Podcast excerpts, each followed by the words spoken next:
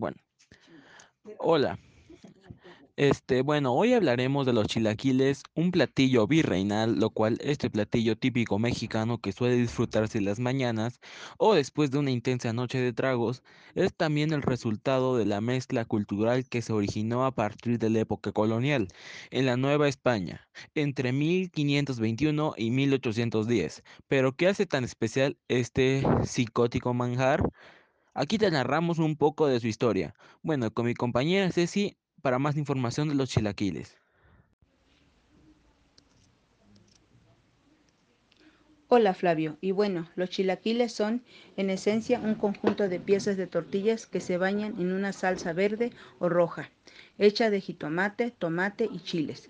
Su origen es incierto, pues hay quienes afirman que se trata de una preparación surgida en los conventos durante la época del virreinato, mientras otros aseguran que tienen una historia más antigua. Es posible que en sus inicios fueran un platillo humilde, pues los ingredientes básicos, chiles y tortillas, son alimentos que consumían por lo general los campesinos.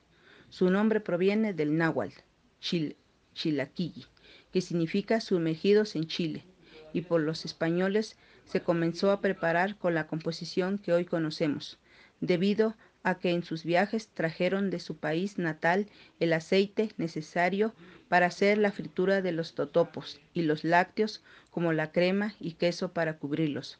Fueron ellos quienes agregaron la proteína en forma de carne, huevo o pollo para complementar este clásico platillo.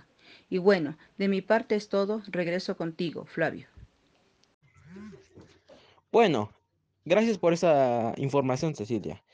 Bueno, y por último, esta preparación se consume en la actualidad de diferentes maneras. Puedes acompañarlas en pizzas, tortas, gratinados y como acompañamientos de una buena carne asada. Sin importar cómo la prefieras, los chilaquiles seguirán siendo un platillo simbólico de nuestras mañanas y sobre todo de nuestra cultura gastronómica. Bueno, de mi parte eso es todo y de mi compañera Ceci. Bueno, nos despedimos y hasta la próxima.